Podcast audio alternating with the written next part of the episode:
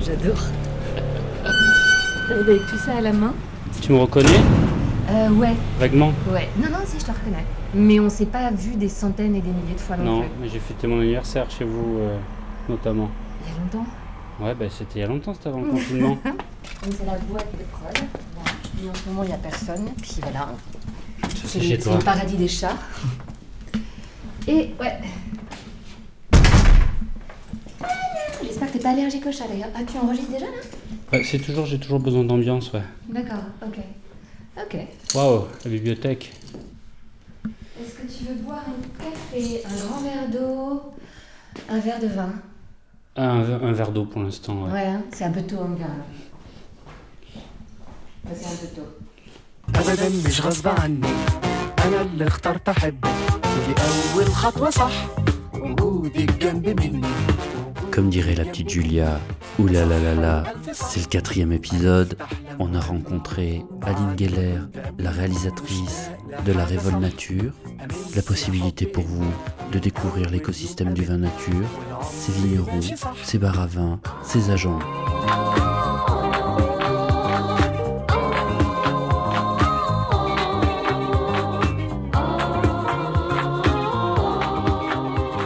On se trouve à Montreuil, paradis euh, qui euh, jouxte la boîte de production, qui s'appelle Riette Production.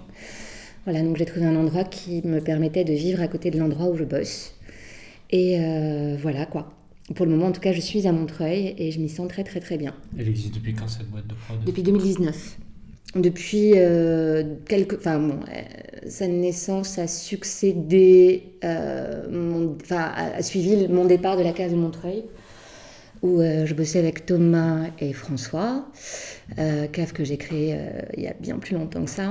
Euh, voilà, puis en fait, je les ai quittés avec l'idée de de, de parler un tout petit peu mieux qu'en tant que simple marchande des vins que je vendais au quotidien. on, va en parler parce que tu as plusieurs vies. Mm, ouais. Et euh, effectivement, c'est un projet qu'on a vu euh, passer dans les. euh, euh, comment on appelle ça Les financements coopératifs. Ah ouais, ouais, tout il y a plusieurs années. Entre, Fin 2020. temps, il y a eu le confinement. Ouais. C'était même avant le con- confinement. hein. C'était euh, c'était après. Le, le, le Kiss Kiss Bang Bang a été, a suivi le confinement puisque j'ai commencé à tourner. J'avais tourné déjà. Alors en m'adaptant euh, aux, aux interdictions de circulation et euh, aux vagues successives de, l'épidémie et au vent de panique euh, soufflé par le gouvernement. Bref, donc en fait, oui, le tournage a été assez chaotique. Il a commencé fin 2019, donc enfin, il n'y avait pas le Covid à ce moment, enfin, la pandémie n'était pas, encore présente. Et en 2020, par contre, on en a, on, on a eu du, enfin voilà, on a réadapté sans arrêt euh, tous les projets euh, de déplacement et de tournage. Voilà. Alors, ce qui fait que effectivement, tu avais, euh, enfin, on s'est connus dans une vie précédente. Uh-huh. tu avais une vie professionnelle précédente. Moi, Ouais. j'étais euh, client de la cave de Belleville. Ouais. Tu peux nous parler un peu de de ce métier de, de De ca- caviste, de ou comment, et- tu as, ou comment tu es arrivé au vin nature euh, Euh, comment je suis venue au vin nature? En fait, j'ai été galeriste pas mal d'années, agent d'artiste et galeriste, hein, et euh, il s'avère que j'ai eu un pépin de santé qui fait qu'il a fallu que je me repose, entre guillemets, ou que je stoppe cette activité-là, qui me prenait vraiment un temps fou. Euh, parce que j'avais un lieu avec euh, l'accueil du public, etc. C'était à Montmartre, ça s'appelait The Box in Paris. Et euh, comme je suis un petit peu hyperactive et que j'aime la bonne chair, je me suis demandé comment je pouvais meubler ce temps-là comment je pouvais m'occuper en m'éclatant toujours et puis en apprenant des choses euh, pendant, pendant cette période de- de- d'arrêt obligatoire. Et, euh, et je me suis dit, bah, euh, pourquoi pas effectivement approfondir mes connaissances en, en œnologie. Et donc j'ai été, je me suis inscrite à l'école du vin, où j'ai fait le W7 2, ensuite le 3, et où j'ai rencontré François, l'un de mes associés à la case de Belleville, qui m'a présenté Thomas. Et tous les trois, on a effectivement trouvé un endroit qui nous semblait complètement, euh, complètement adapté à, à accueillir du public et à mettre en valeur des flacons. Et on a ouvert euh, la cave de Belleville, qui a été un succès assez fulgurant, immédiat. Et Voilà, rapidement, il y a eu. euh, ça a Beaucoup été- de c'est devenu un lieu de référence. Ouais, ouais. Alors effectivement, avec une énorme vitrine. Ouais. Et tu as peut-être voulu, euh, à travers ce film, un peu passer de l'autre côté. euh. Absolument, absolument. Et en plus, si tu veux, j'ai fini par m'ennuyer. Euh, C'est-à-dire que c'est super d'être marchande, c'est super d'avoir un rapport très privilégié avec des clients et leur vendre des bouteilles et faire à manger et servir à table. Mais moi, je privilégie un truc qui est très très important pour moi, c'est le temps. C'est euh, voilà. Donc le temps de parler aux gens, de répondre à leurs questions, d'aller d'aller chercher des infos aussi auprès des producteurs, des vignerons, des artisans. Euh, et en fait, quand tu tiens un commerce euh, de ce style-là qui marche euh, du feu de Dieu, c'est fabuleux. Mais il y a une sorte de routine qui s'installe, une fatigue qui s'installe, et quelque part, on survole les choses. Et l'approche, enfin, c'est pas l'approche, c'est le, ce rapport aux choses intéressantes devient très très superficiel. Et voilà, je me suis ennuyée, fondamentalement ennu- ennuyée, j'étais fatiguée.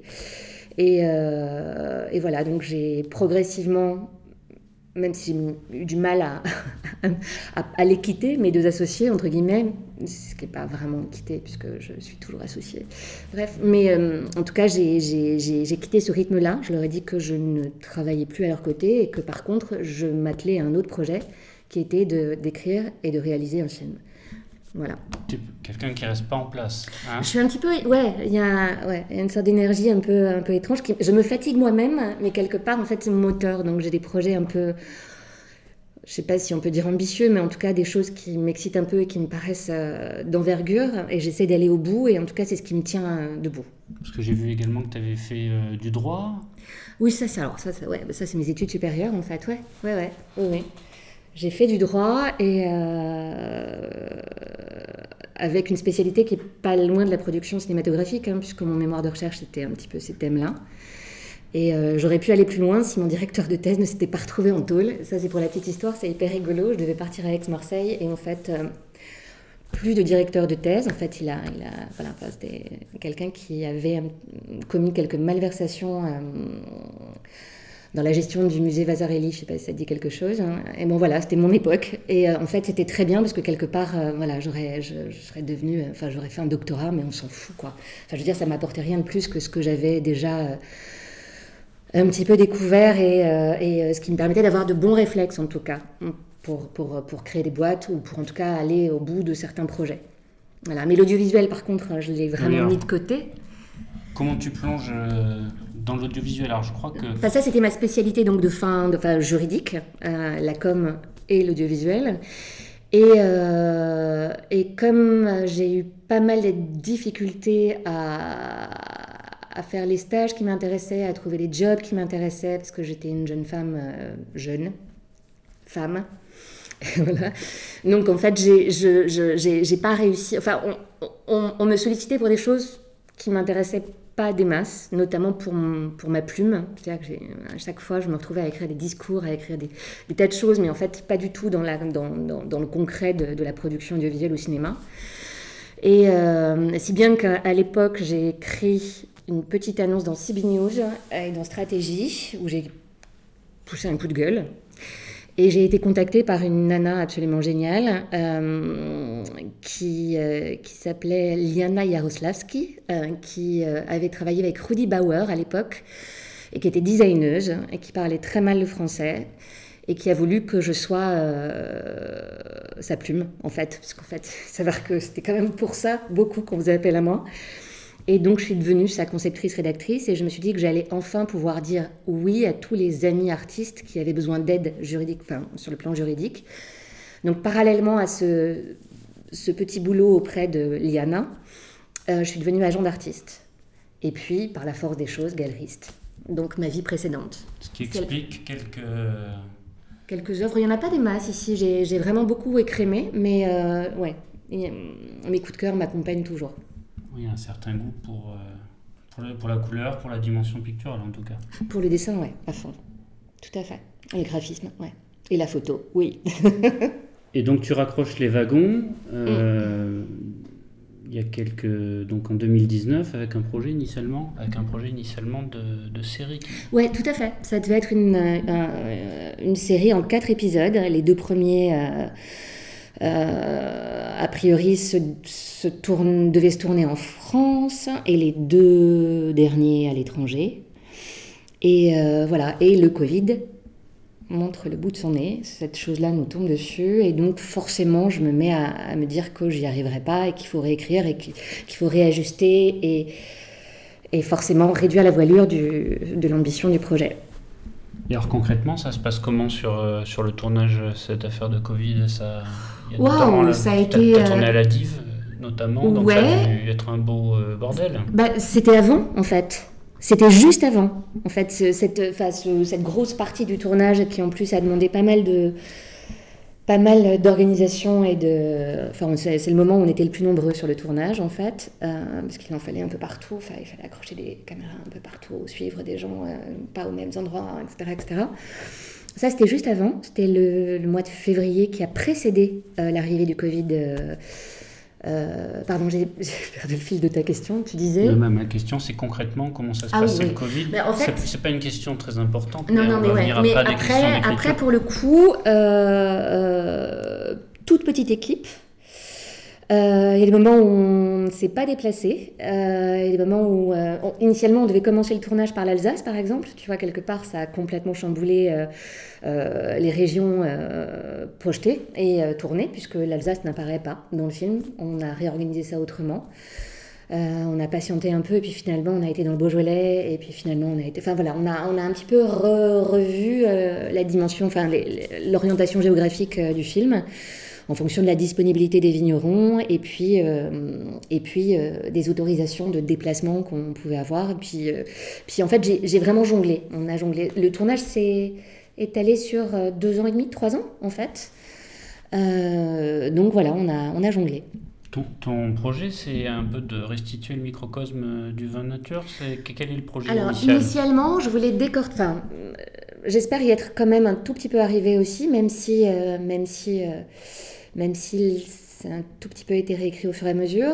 Initialement, j'avais envie de décortiquer le marché, en fait, euh, du vin nature et de poser des questions qui fâchent un peu ou qui gênent ou les, enfin, les questions taboues. Je voulais pas faire un film de technicien, je voulais que ce soit euh, accessible à, plein, plein, plein de gens, y compris, euh, enfin, dépasser en tout cas le cercle très fermé des amateurs avertis. Mais je voulais montrer ce qui se passait derrière, et je voulais montrer que euh, y avait une infinie diversité de personnes qui travaillent dans ce milieu-là et y compris, euh, y compris euh, les vignerons. Donc en fait, euh, j'avais envie de donner envie parce que, parce que je pense que si on se... enfin, c'est infini, le type de proposition, les personnages, les personnalités, les techniques utilisées, euh, les styles. euh, Enfin, il y a des néo-vignerons, des fils de vignerons, il y a des gens qui. Enfin, il y a une infinie diversité de personnes qui bossent dans le vin, euh, que ce soit dans les vignes, dans les chais ou même dans la commercialisation de ces produits-là. Et j'avais envie de montrer ça pour que, pour que les gens se disent bah oui, ça peut, ça peut, telle personne ou tel vigneron pourrait me plaire, j'ai envie d'aller goûter, j'ai envie de découvrir. Euh, ce mec est trop rigolo, ce mec est euh, ouais, enfin bon, ce mec est un est un grogne, euh, il est hyper intéressant, il est révolté. Enfin voilà, j'avais envie de montrer des gens assez divers. Ça, c'est Patrick Desplein un peu. Par exemple, le grogneur, ouais, Mm, tout à fait. Mais on va y revenir au- à la question du, du casting. Euh, mais effectivement, le, le- le titre de travail, c'est Mercato. Et Ouais, initialement c'était ça. tu penses qu'il y a un antagonisme entre euh, ben, ce, ce désir de montrer euh, que c'est un marché, qu'il y a des enjeux, et, et le, le monde du vin nature? Non, pas du tout, pas du tout. Je pense que c'est une réalité. Et je voulais pas du tout l'éluder, mais le titre est compliqué. J'arrivais pas. Enfin, on a mis, enfin, pendant les deux premières années, à chaque fois, je, j'essayais de prendre un peu de recul et de, et de, et d'en trouver un plus, plus avenant ou plus, ou moins footballistique, on va dire ça comme ça. Mais euh, donc, j'y suis pas arrivée. Et il a fallu que le film soit terminé pour pour qu'au cours d'une très belle soirée arrosée, on arrive à ça on arrive à ce titre-là qui, à mon avis, est, su- est super, en fait. Je, enfin, je, je- à mon humble avis, le titre de ce film est super. Tu veux laisser Non. le spectateur découvrir euh, ce Ouais. qu'est la révolte? Ouais, ouais, ouais, ouais. Il y a pas mal de vignerons qui ont utilisé ce mot d'une manière ou d'une autre sur leurs étiquettes. Sinon, a priori, euh, il n'y a pas forcément d'accent aigu sur le E. Mais euh, je jouais sur révolution et donc quelque part, je trouvais ça marrant de, de- de l'écrire avec un accent. C'est quoi cette révolution-là? Est-ce que tu penses que le milieu du vin nature euh, tranche vraiment euh, dans son fonctionnement, dans son système, de celui du, du vin conventionnel, si, si, on met en dehors la, la question des, de la chimie? Le vin nature est fondamentalement différent du vin conventionnel, ne serait-ce qu'en termes de volume, en fait. Et d'ailleurs, le vin nature ne pourra pas remplacer dans sa globalité le vin conventionnel et le vin qu'on trouve dans les, étalages de supermarchés. Donc en termes de volume, de, quantité produite, c'est la révolution. Effectivement, on produit moins, mieux, et on respecte la planète en produisant. Donc en fait, là, là-dessus, il n'y a pas photo. Après, c'est un milieu comme tous les autres, hein, euh, euh, euh, où, il y a des débordements comme dans tous les autres, et euh, lié vachement d'ailleurs à une sorte de, de, star system de certains vignerons. Euh, qui, euh, qui effectivement, bah, comme dans le milieu du cinéma, comme dans le milieu de la mode, déborde. Et enfin, je sais pas. Enfin bon, c'est une histoire humaine plus que vin nature, pas vin nature, vin conventionnel, etc. Après, il y a quelque chose qui est certain, c'est que c'est un milieu assez masculin, même si énormément de filles débarque et révolutionne un petit peu ce, domaine qui était exclusivement euh, masculin, en tout cas dans les vignes et dans les chais, parce que les femmes étaient cantonnées à l'administration, souvent. Euh, voilà, mais il n'y a rien de très très différent que le monde, que le monde dans sa globalité, qu'une grosse boîte qu'un qu type qui a un peu de pouvoir dans une boîte et qui va profiter de ce pouvoir-là. Et voilà. Donc, euh, on a l'impression qu'il y a une idéologie sous-jacente. Oui, tout à fait. Donc après, c'est heurtant parce qu'effectivement, on, est vers quelque chose qui est censé être éthique, respectueux du vivant, respectueux des valeurs, de l'humain. Euh, voilà, sauf que malheureusement, effectivement, on est dans un milieu comme les autres, euh, avec un, un, peu plus de règles édictées, enfin de règles, c'est pas des règles d'ailleurs, justement, mais un peu plus de valeurs partagées, mais qui n'empêchent pas les débordements individuels. Alors si tu nous parlais de, du casting, comment il se dessine ce casting? Est-ce qu'il est là dès, le projet de l'écriture ou c'est de rencontre en rencontre? Alors, euh, comme initialement le projet euh, s'articulait sur quatre épisodes, il y avait énormément de vignerons que j'avais pressentis pour. Euh, que j'avais déjà approché au cours de salon, notamment pour les vignerons étrangers, parce que c'est pas du tout évident de partir et d'aller faire un, une prépa en fait à l'étranger sans être sûr que. Donc j'avais déjà un casting relativement établi et des gens qui étaient tout à fait euh, hyper hyper partants pour participer à ce projet-là.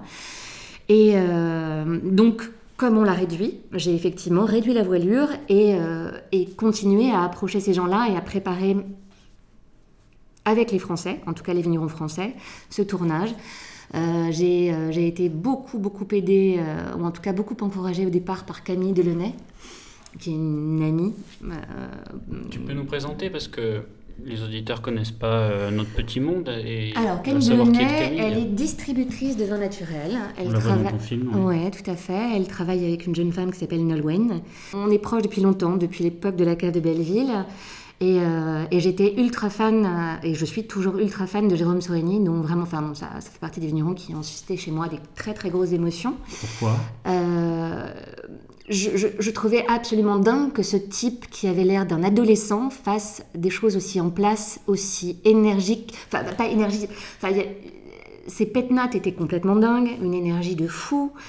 Euh, des vins dont on ne sait pas si, euh, euh, ce sont des vins blancs, des vins rouges, des vins rosés, et surtout une énergie de, une énergie de malade en fait, quelque chose qui était qui, enfin, qui donne envie de faire la fête, qui donne envie de poursuivre, d'ouvrir une deuxième bouteille, et vraiment des vins très très en place, presque gastronomiques, alors que ce type-là, quand il venait nous livrer des bouteilles, parce qu'on a travaillé avec lui de manière indépendante avant Camille, euh, avait vraiment donné l'impression au tout début d'avoir 17 ans. Donc euh, je trouve ça absolument dingue et absolument réjouissant de rencontrer un jeune vigneron euh, aussi talentueux.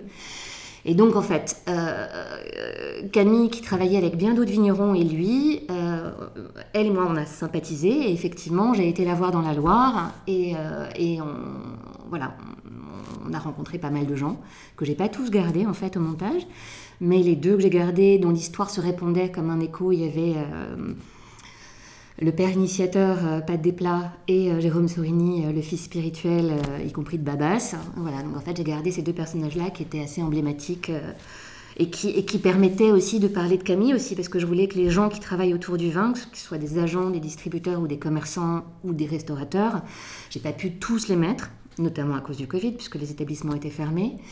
Mais voilà, ça me permettait d'avoir une sorte de, d'entité euh, qui correspondait à la Loire. Après, il y a eu Sylvie Augereau dans la Loire aussi, puisque la dive, et puis elle-même vigneronne et elle-même journaliste. Et, euh, et, elle a été assez fabuleuse parce que justement, elle nous a facilité euh, le tournage au moment de la dive, puisqu'on on a commencé à tourner quelques, quelques semaines avant le démarrage de l'événement. Et puis après aussi, parce qu'il y a tout le nettoyage de la ville, de... de Tu nous resitues la, la dive euh, pour Alors. les non-initiés Alors la dive, euh, c'est un des salons les plus, les plus, les plus, les plus emblématiques euh, des vins naturels, mais pas que, parce qu'en fait ça déborde un tout petit peu.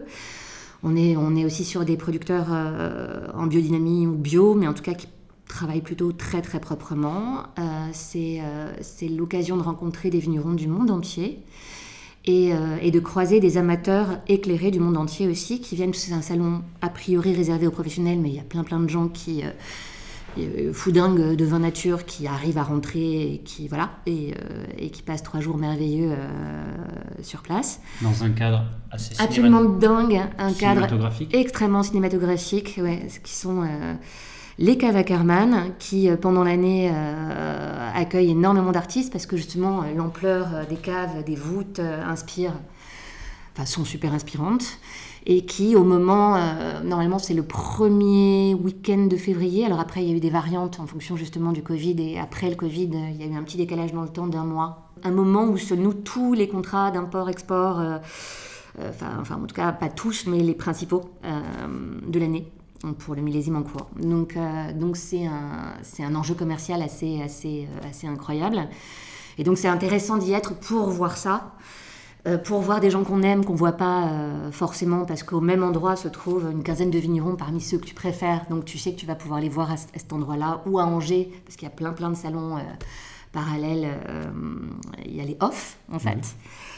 Et voilà quoi, donc, euh, donc cet endroit est très cinématographique et pour moi en fait c'était une sorte de danse assez dingue que je voulais absolument immortaliser vu que le film parle du marché, initialement ça s'appelait le mercato, donc c'était le point de départ du film. Oui, et puis il y a des images euh, très belles de banquets, Mm, mm. bougies. euh, Mm. Ouais, ouais.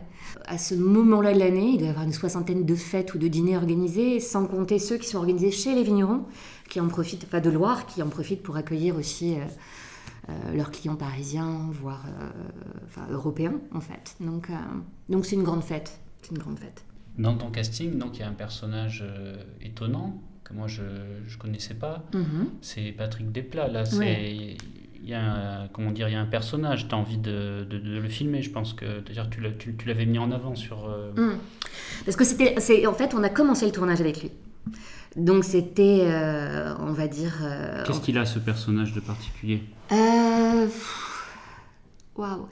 Plein de choses particulières. hein. Il, est, il est complètement underground en fait. Il est, c'est quelqu'un qui vit dans un endroit pas si commode que ça en fait. Puisque voilà, bon, depuis le tournage, ça s'est un tout petit peu amélioré. Il a un tout petit peu plus de confort. Il y a un peu plus d'amphores enterrés aussi. Euh, la cabane est un peu plus confortable. Il y a l'électricité depuis, parce qu'en fait, il y avait plein de choses qui ont été régularisées depuis et qui ne l'étaient pas à l'époque où on a tourné. Donc c'est quelqu'un qui a vécu très longtemps dans des conditions assez difficiles, sans chauffage, enfin juste un poêle. euh, J'ai rien inventé. J'ai rien appris, c'est la nature qui m'apprend tout. C'est- C'est simple. C'est juste de l'humilité, quoi. Mère nature. Qu'est-ce que t'es belle. Ça proche du Léon, dans un endroit euh, où l'hiver il fait pas forcément, euh, enfin voilà, c'est très humide, c'est proche de, de la rivière, donc euh, voilà, on a beaucoup de gadou, beaucoup, enfin voilà, tu vois. Avec, dans son des- pan- avec son pancho. avec son poncho, avec sa chienne, avec son chat, avec, euh, avec sa chèvre, euh, sa biquette plutôt, ouais. Oui, Tu mais il n'est pas isolé. Il y a, il y a de nombreux euh, Oui. néo-vignerons qui vivent au pied de leur vigne. Et Oui, puis oui, il y a, il y a aussi tous- les gens qui viennent, euh, tous les saisonniers qui Oui, oui, vivent tout à euh, comme fait. ça. Oui, ouais, tout à fait. Et puis en plus, euh, lui-même ne vit pas euh, euh, comme un ermite tout seul. En fait, il accueille des gens de Hollande, etc., qui viennent un tout petit peu le suivre, l'aider. Il a, il a des gens qui l'aident dans les vignes aussi, euh, donc il est très bien entouré parce qu'effectivement, il est un peu le, c'est un- c'est une sorte de pionnier euh, d'un mode, euh, d'un mode de viticulture euh, qui, qui, enfin, qui existe quasi plus en fait. Enfin, qui fait des, des émules, mais peut-être euh, de manière plus confortable toujours, parce que là, il, a opté pour quelque chose d'assez radical. Quand même. Voilà, une des visions les plus radicales. Mm, mm, ouais. Et alors, dans, dans, dans ta démarche euh, et dans ton casting, il y a la volonté d'aller euh, rencontrer les pionniers. Mhm. Et notamment, il y a une des figures euh, qui émerge, qui est Ganeva. Ouais. Tu peux nous en parler? Alors, je vais essayer d'en parler, c'est pas évident. C'est pour moi, pff, c'est un des vignerons les plus, les plus, les plus fabuleux que j'ai rencontrés. Ne serait-ce que par sa capacité de travail. Euh, alors, il est décrié, enfin, il est décrié sur, euh, sur son négoce en fait. Euh, mais mais quand on passe un peu de temps avec lui, on se rend compte qu'il bichonne ses cuvées, et y compris les cuvées de négoce, parce qu'en fait, il s'amuse et il veut en faire des produits ultra qualitatifs. Il a envie d'être hyper fidèle aux gens qui lui vendent du raisin et qu'il a hyper sélectionné. Enfin, c'est pas du tout de l'achat de raisin en masse pour faire de la masse euh, euh, signé Ganeva. Il a, euh, au moment où on tournait, au début du tournage en fait chez lui, il était en train de construire une, ultime cave dans, son petit village de Rotalier et euh, justement à, euh, aux barriques de tous les, vignerons, enfin de tous les cultivateurs en fait, qui lui fournissent du raisin. Et, euh, et c'est un type qui est bourré d'énergie. Enfin, je veux dire, j'ai rarement vu quelqu'un qui dormait aussi peu, qui travaillait mais, mais d'une manière mais absolument dingue. C'est-à-dire qu'on avait du mal à le suivre en fait. Euh, il a du monde autour de lui qui s'active sans arrêt. Il s'active sans arrêt. Il renifle, il goûte, il écoute sans arrêt. Euh, il va tripoter sa terre sans arrêt. Enfin, il surveille ses, ses vignes de manière complètement dingue. Et, euh, et il met tout autant d'attention à vinifier donc les, ses- enfin, le négoce. Ganeva aussi, ça a été l'objet d'une polémique un peu. Et là, tu, tu tournes Alors, un peu ouais, avant alors- la polémique? Alors, je tourne avant la polémique et je m'agace de la polémique. Est-ce que tu peux nous recontextualiser? Euh, Non? si je peux, mais euh, je vais pas, je vais justement, je vais pas, je vais pas. je- Qu'est-ce qu'on lui reproche à ce brave homme? On lui reproche quoi? On lui reproche d'avoir vendu. euh, c'est ça en fait? Tu voulais. Après, il a absolument le droit de prévoir euh, sa succession avec une énorme anticipation parce que en fait, c'était pas, euh, pas se débarrasser de ses vignes, c'était y rester pendant un certain temps avec quelqu'un qui lui garantissait euh, la possibilité de, de- de poursuivre et de transmettre en douceur sur, je pense, une dizaine d'années ou une quinzaine d'années. Donc voilà, c'était pas un bye-bye, j'encaisse un gros chèque et je pars. Et après, voilà, il a une situation familiale qui est telle, c'est une telle réussite que je comprends absolument aisément qu'il ait décidé de faire ça pour éviter, je pense, après je sais pas, voilà, on n'a pas parlé de ça, on a juste parlé de, de son tout petit dernier euh, Antide, son fils qui était beaucoup trop jeune pour, euh, pour, reprendre, euh, pour reprendre le domaine. Donc il a prévu par anticipation quelque chose qui évitait à ses enfants, je pense, quand il y a des fortunes comme ça, ou en tout cas un bijou comme ça à céder, qui évitait aux enfants de, de, de, se friter, ou je ne sais pas, enfin je, dis ça, c'est pas le bon mot, mais enfin je pense qu'il a voulu éviter la guerre au sein d'une famille, et je comprends parfaitement, parce qu'en fait on voit ça euh, plein, enfin on voit ça en Bourgogne, euh, enfin c'est dramatique. Là ça permettait une transition en douceur, et puis, euh, et puis je pense que c'est un type qui a tellement travaillé toute sa vie depuis, je ne sais, enfin depuis, euh, depuis, euh, depuis, depuis qu'il a 17 ans, qu'il a largement le droit de, de, de, voilà, d'avoir une certaine tranquillité d'esprit et une tranquillité financière pour, les, pour, pour, pour la fin de, pour la fin de, enfin pour quand, quand il sera plus en forme, voilà. Pour, le- pour les- la période où il pourra euh, tranquillement boire des coups Ouais, tout à fait. à 67 ans. L'objet de la polémique, c'était aussi qu'il avait vendu un, Ah, ah oui, à quelqu'un qui. un euh, milliardaire russe. Oui, alors, euh, alors je suis pas dans le, enfin, j'ai j'ai pas fait une étude très précise, je vais pas pouvoir être vraiment technicienne dans la réponse que je vais apporter. Mais c'est juste quelqu'un qui avait déjà acheté un domaine en fait qui est, qui est pas qui est pas du tout novice dans le milieu du vin euh, et qui avait déjà, euh, je pense, repris un domaine dans le Languedoc-Roussillon en fait. La construction financière du truc, je ne sais pas, je peux pas rentrer dans les détails, je suis pas au courant. Mais manifestement, c'était quelqu'un qui, euh, qui, qui, garantissait que le domaine n'allait pas être démantelé, allait, être, allait permettre à, à Fanfan de rester un certain nombre d'années en fait là pour assurer une transmission. Et euh, le financier en question savait de quoi il parlait, est un fou de, est un fou de, de vin et de vin nature. Donc quelque part, il y avait quelque chose qui était relativement respectueux euh, de ce qui avait été construit. Je trouve qu'il est, c'est un grand garçon qui fait, c'est un immense vigneron qui fait absolument ce qu'il décide de faire. Il est libre de faire ce qu'il veut et puis surtout d'attiser les jalousies, puisqu'en fait, je pense que c'est aussi, euh, c'est aussi quelque chose. euh, voilà, je pense qu'il est extrêmement jalousé cet homme. La question que je voulais te poser, Aline, c'est qu'il commence à y avoir beaucoup de documents sur, euh, de documents filmiques Ouais, sur le vin nature. ouais. Et euh, voilà, de quelle manière tu as, tu as pensé ça? De quelle manière tu as, tu as voulu euh, te démarquer peut-être? En fait, je voulais vraiment avoir du temps. Je pense qu'on a passé du temps. J'avais envie d'être un petit peu comme, euh, comme, comme un podcasteur, mais avec l'image. Parce que je trouve que définitivement, c'est un sujet où sans image, il manque. Il manque l'âme, la beauté. Enfin, voilà, cet élément-là est assez essentiel, enfin pas essentiel, mais en tout cas, on peut difficilement s'en passer. Mais j'avais envie de me faire oublier. On était euh, la plupart du temps trois voire deux, euh, à suivre euh, les vignerons qui ont accepté qu'on les suive et qu'on soit derrière eux de 4 heures du matin parfois à, à 1 heure du matin le soir. Donc voilà, euh, l'objectif était presque de, se fondre dans les vignes, euh, de suivre ces personnes-là et, puis, euh, et puis d'avoir une sorte de, grille de questions, mais de s'en éloigner et de les oublier. Et, voilà, et d'être inspiré par la personne qu'on accompagne et, et de participer à des moments extrêmement réjouissants, à des moments d'émotion, à des couchers de soleil de fou, à des levées de soleil de fou. Euh, au moment des vendanges, il y a eu des moments absolument dingues avec, euh, avec les vendangeurs, puisque forcément on était là avant eux, donc je ne sais pas si tu vois ce que ça veut dire en termes d'horaire. Mais bon, voilà, on a. On a enfin. Voilà, alors après, qu'est-ce que j'ai fait de différent? C'est peut-être mon approche, ma personnalité, le fait que ce soit des personnes que j'aime bien et qui aient dit oui et qui euh, peut-être ne me détestaient pas vraiment non plus, en fait, ou avec qui j'avais des affinités, tu vois?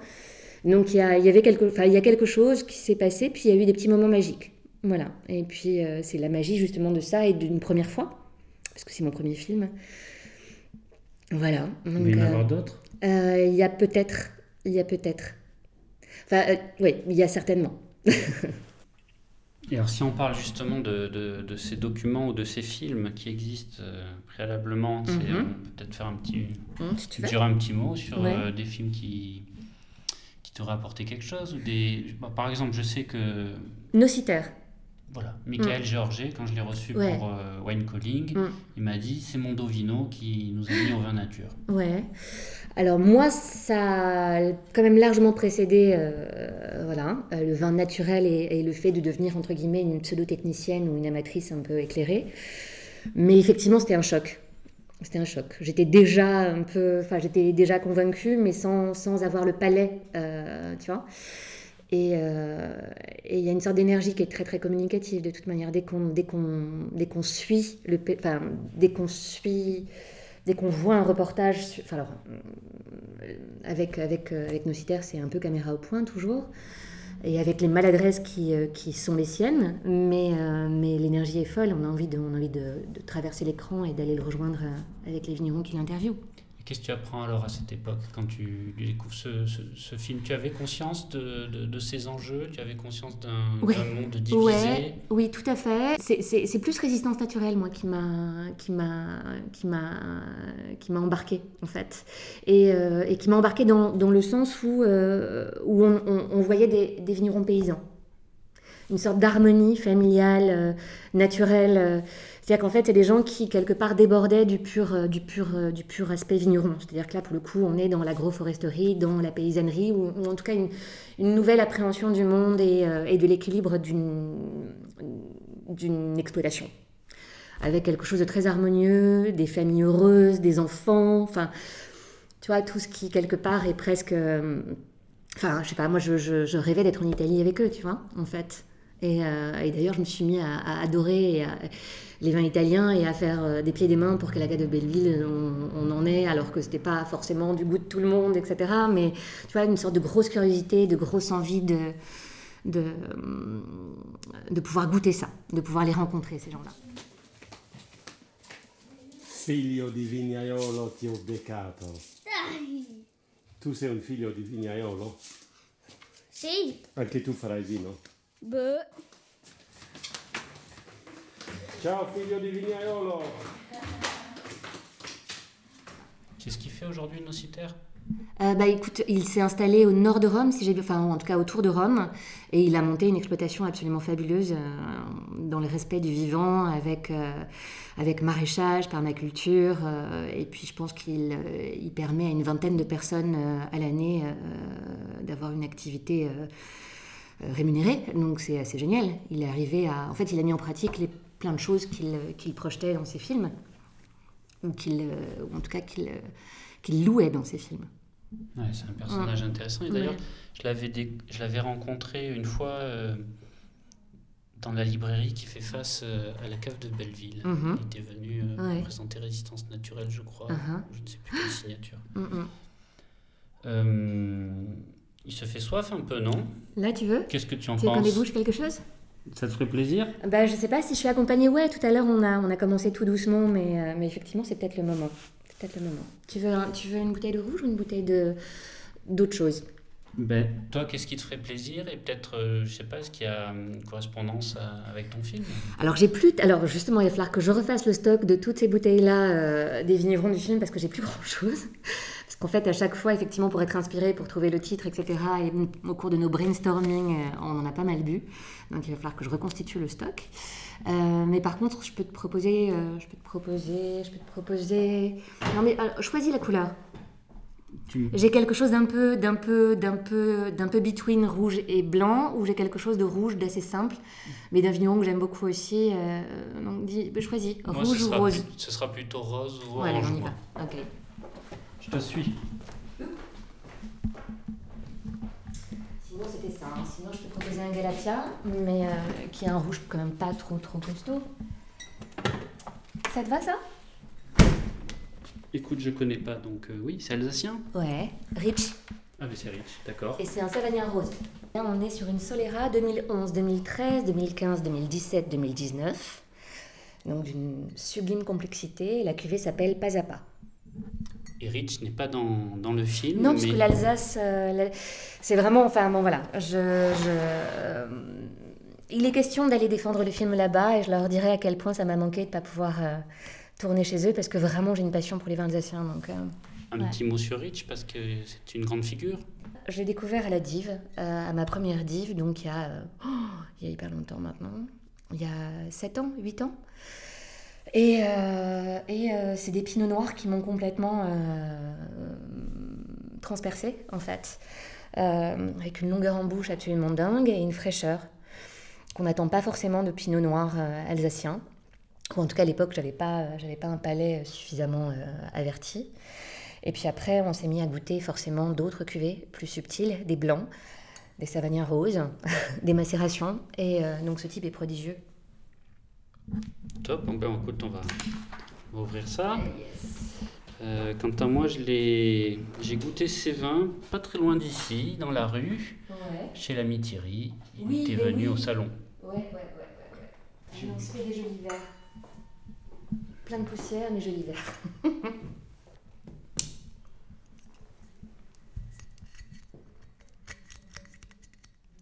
On voit qu'il y a du métier. Oh, ah non, faut pas dire ça. Tu dis ça à quelqu'un, il pète le bouchon. Heureusement, il n'y a pas la caméra.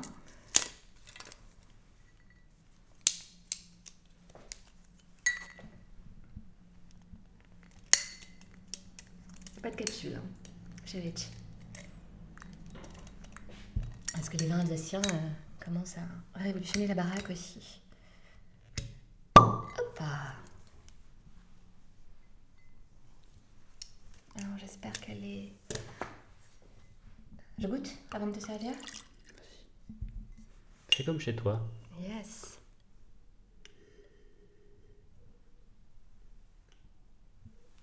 Mm, mm. Bon, super. Pas très très frais, mais moi je l'aime bien comme ça. hein, Pour les vins euh, de macération. Ok.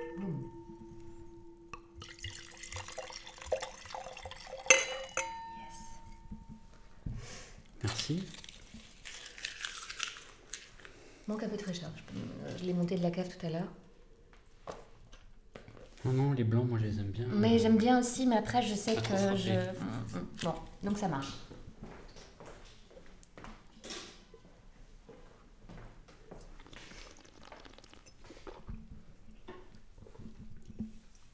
laisser s'ouvrir, ouais. Ouais. Ah, mais c'est super ça. Mm. J'adore.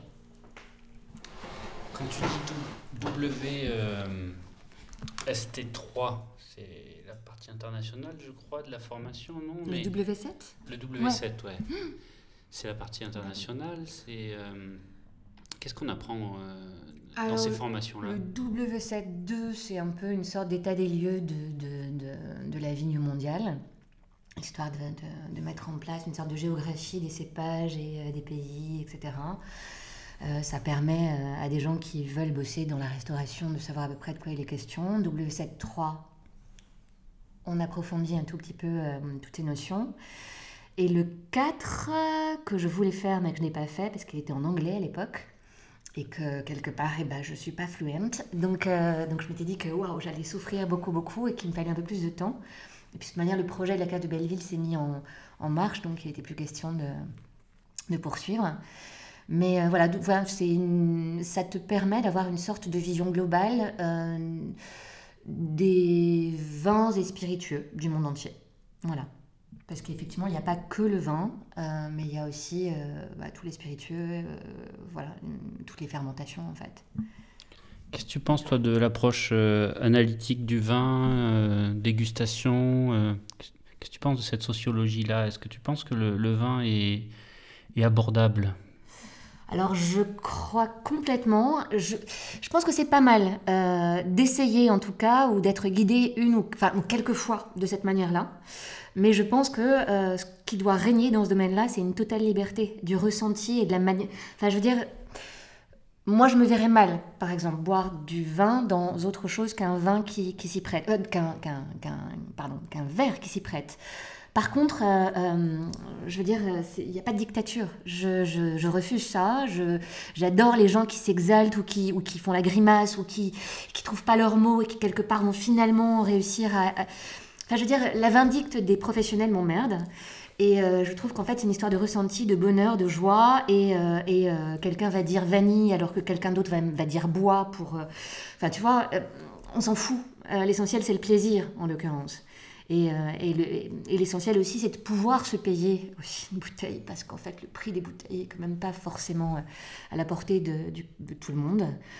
Donc, euh, ce qui est pas mal, c'est d'avoir, aussi la possibilité de trouver des bouteilles pas trop trop chères. Et ça, c'est un vrai souci, et c'est, le, vrai problème de la démocratisation de ce, de, ce vin nature qui est pas si easy que ça. Ça, c'est une belle conclusion. Ben ouais, alors après, euh, il y a des tas de raisons hein, qui expliquent que euh, une bouteille de vin nature soit un tout petit peu plus chère, voire beaucoup plus chère qu'une bouteille de vin conventionnel. Mais, euh, mais ce qui est pas mal, c'est de parvenir à, en fabriquer quand même des simples, pas trop trop coûteux, ou en tout cas, euh, voilà, qui puissent être, euh, être euh, permettre aux gens qui ont peu de moyens d'avoir du plaisir et de, et de pouvoir goûter ça.